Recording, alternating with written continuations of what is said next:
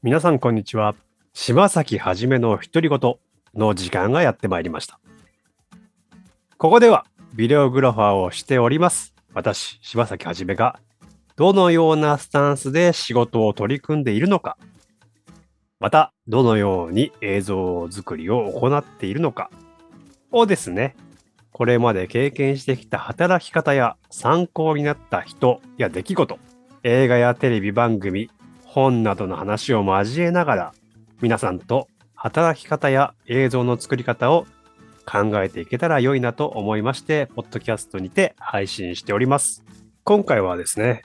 これまでどんな作品を作ってきたのかをですね、キャリアのパートとプライベートのパートで話していきたいと思います。では前回、キャリアのパートを話させていただいたので、今回はプライベートなパートを話していきたいと思います。はい。というわけで、初めてですね、めちゃくちゃ本格的に作品を作ったのがですね、実は高校3年生の夏になります。そうなんです。受験シーズンなんですけど、たまたまですね、クラスメイトに多岐にわたる能力を持った友人がいっぱいいまして、CG やれる人、漫画描いてる人、音楽やってる人、またまたですね、格闘技やってる人っていう感じでですね、すごい多彩だったんですよ、あの時のクラスメイトがすごく。で、僕は映像を作ってる人という感じでいまして、で、その格闘をやってる友人がですね、アクション映画作りたいな、みたいな話になったんですよ。最初なんか高校生の喧嘩みたいなストーリーだったんですけど、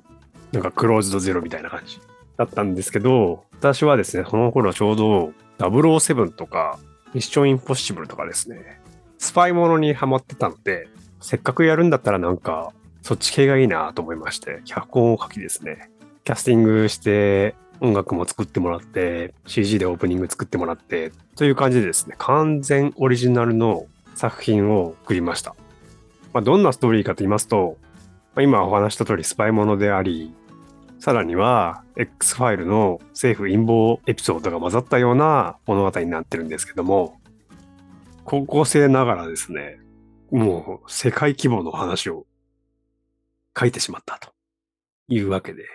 まあでも、格闘スキルを生かしたアクションムービーということなので、格闘シーンをふんだんに入れてですね、撮影したんですけども、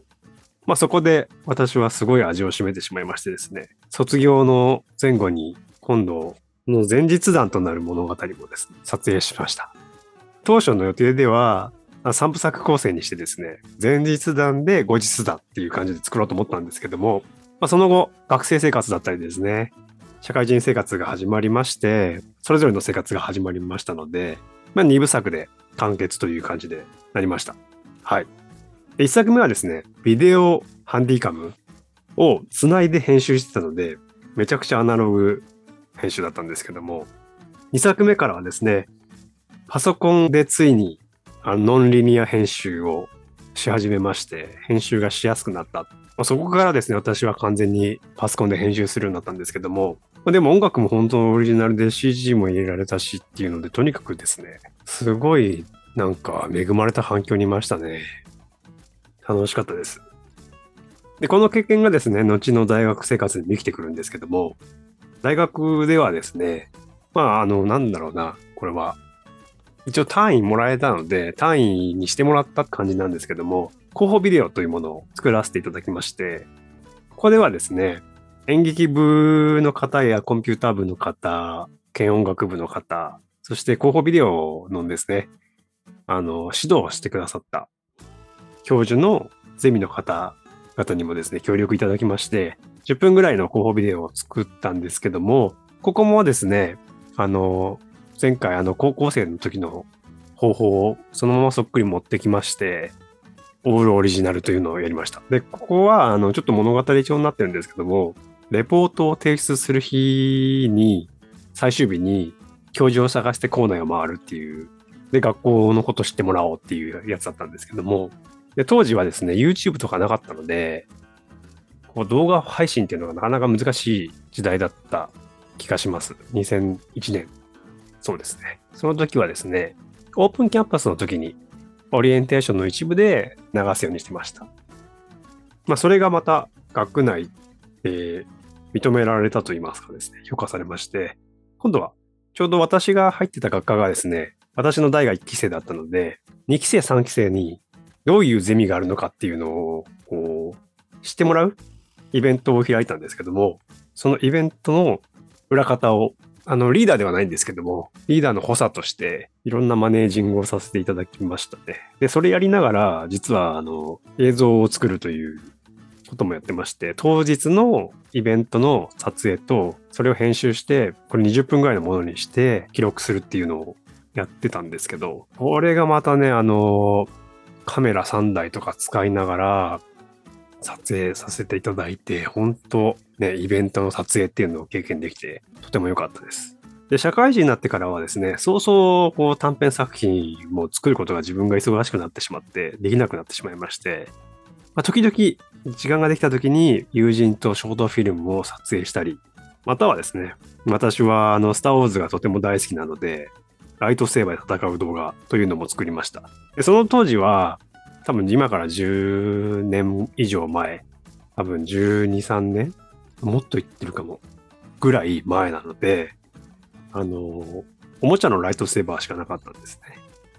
今みたいに音も出る、光る、当たった場所が光るとか、そういうギミックがもう映画そのものみたいなギミックの機能がないライトセーバーだったので、もう戦う前の部分まではおもちゃのライトセーバーを持ってるんですよ。で、その後にスポンジの剣で戦うシーンを撮影して、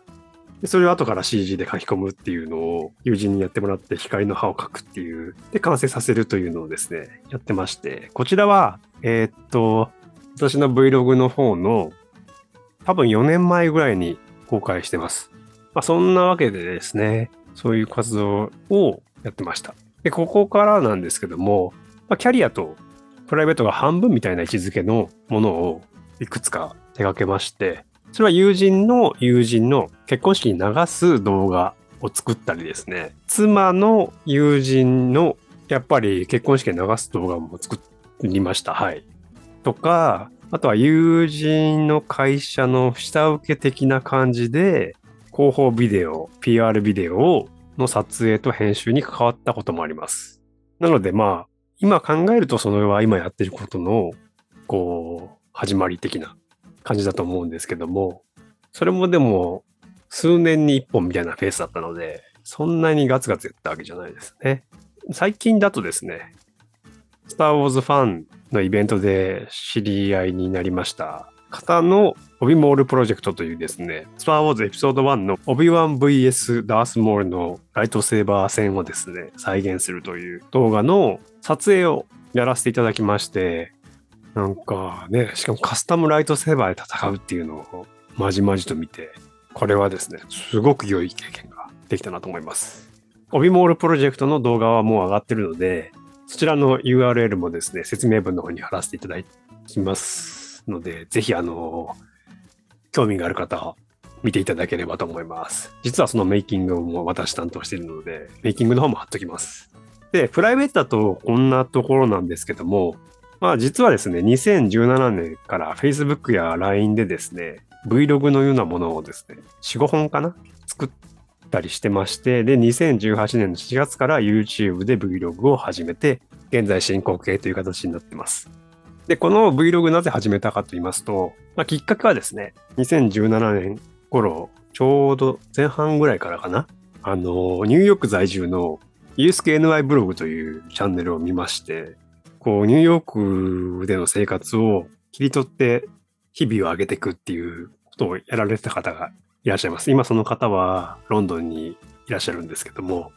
で、そっちでビットコイン系の動画を今作られてますね。で、もう一人は、あの、サンフランシスコ在住のケントゥンブログというチャンネルに出会ったんですけども、小島ケントさんという方がですね、ゲームクリエイターの方なんですけども、やっぱりこうサンフランシスコでの生活を上げていくっていうのを見てて、お、これ面白いなみたいな。こう日本に住んでるので、